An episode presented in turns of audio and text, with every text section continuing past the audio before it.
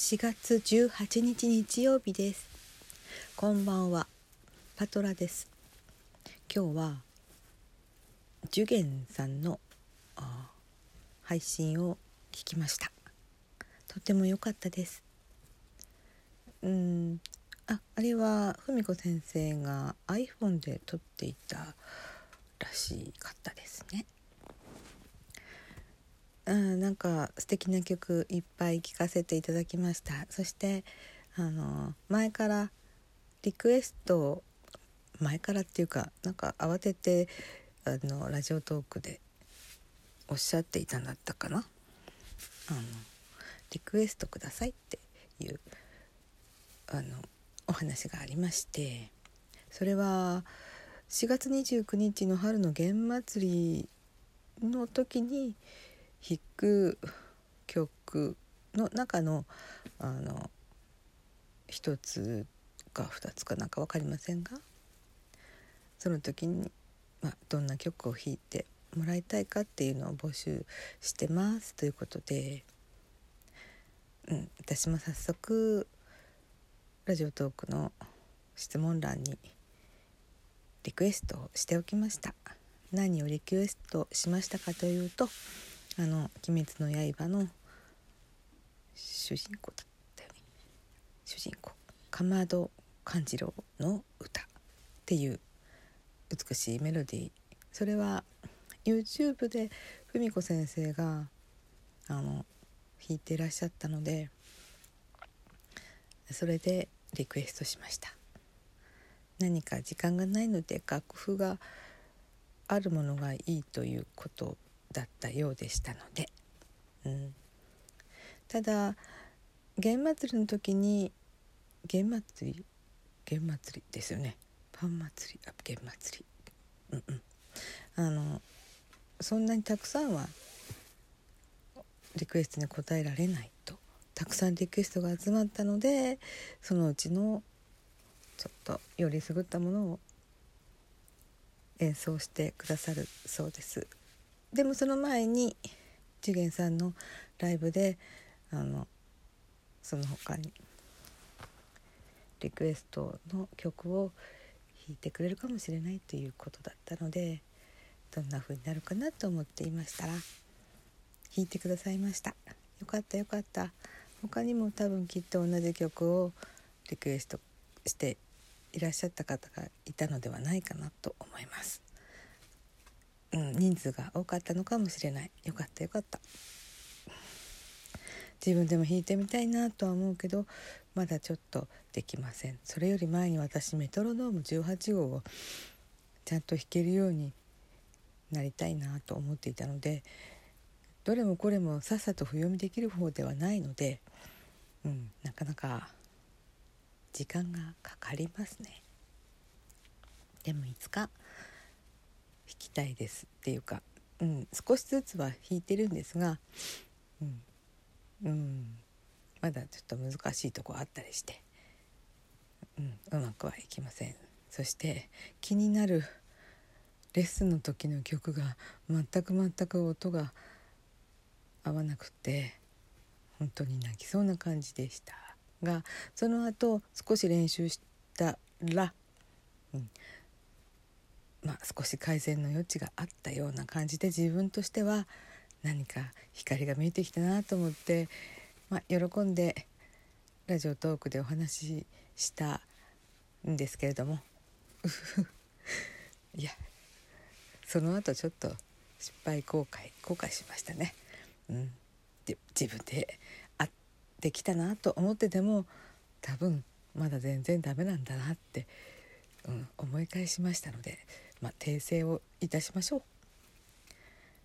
う。まだあんまり合ってないかもしれないけど自分としては前よりかは少し改善した。そんな程度です。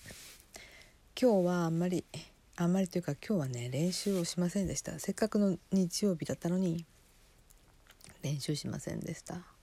なぜか。なんかすごく疲れていたのです。朝起きたら曇ってたんですよね。そしてなんかちょっと湿度が高かった。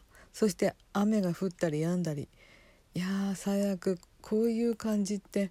雨が降るならザーッと降ってるんであれば少し何か静寂な気持ちになって落ち着いて本とか読むとかいう感じになるんですけどなんだか中途半端な感じでしたね。今日はもうさーっとして朝からなんだか気持ち悪い感じでした。目覚めも悪かったしまあそんなこんなです。あそそしてその目覚めの悪い朝に一度収録しました。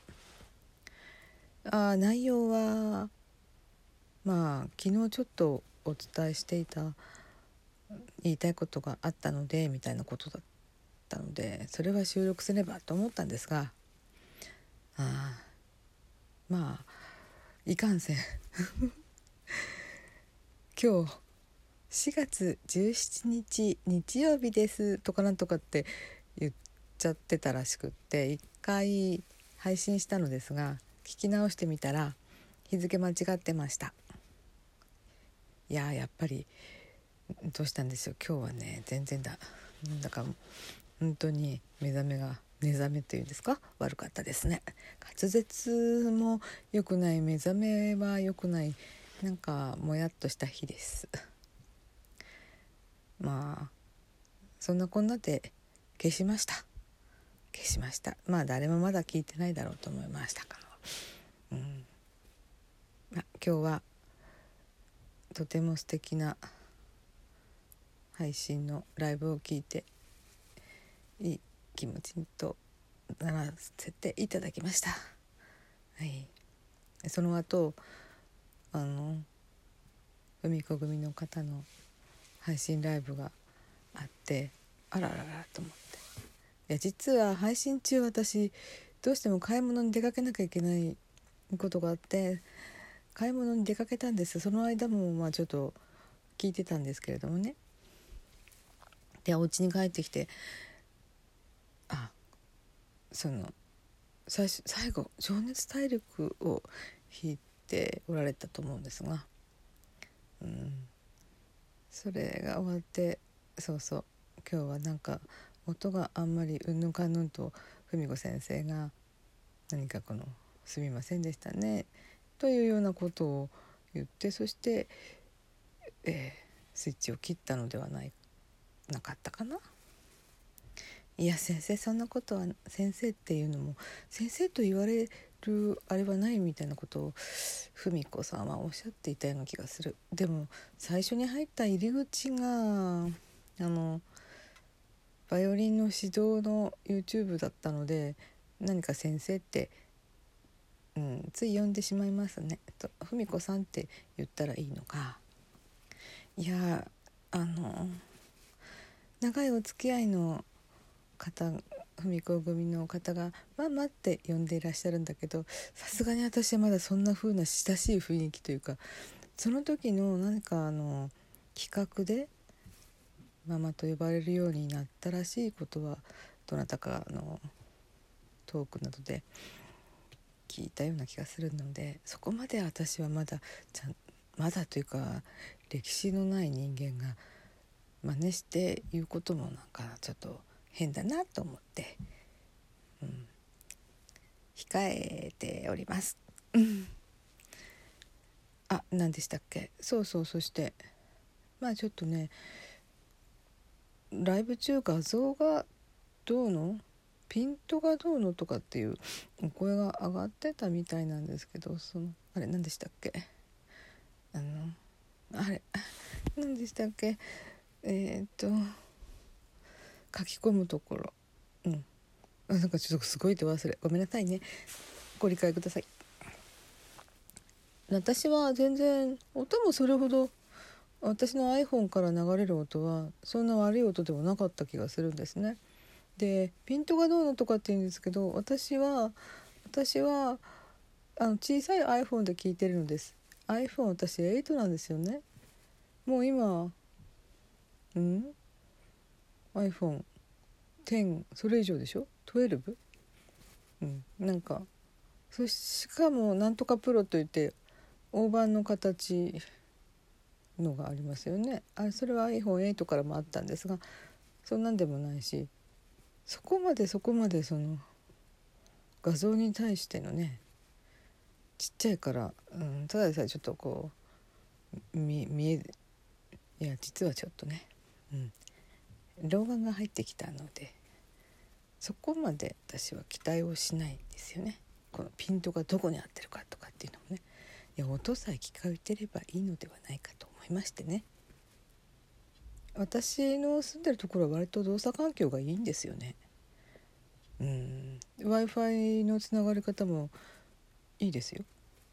時にはつながらなくなる、うん、現象もないわけではないんだろうけれども、うん、おおむね大丈夫です。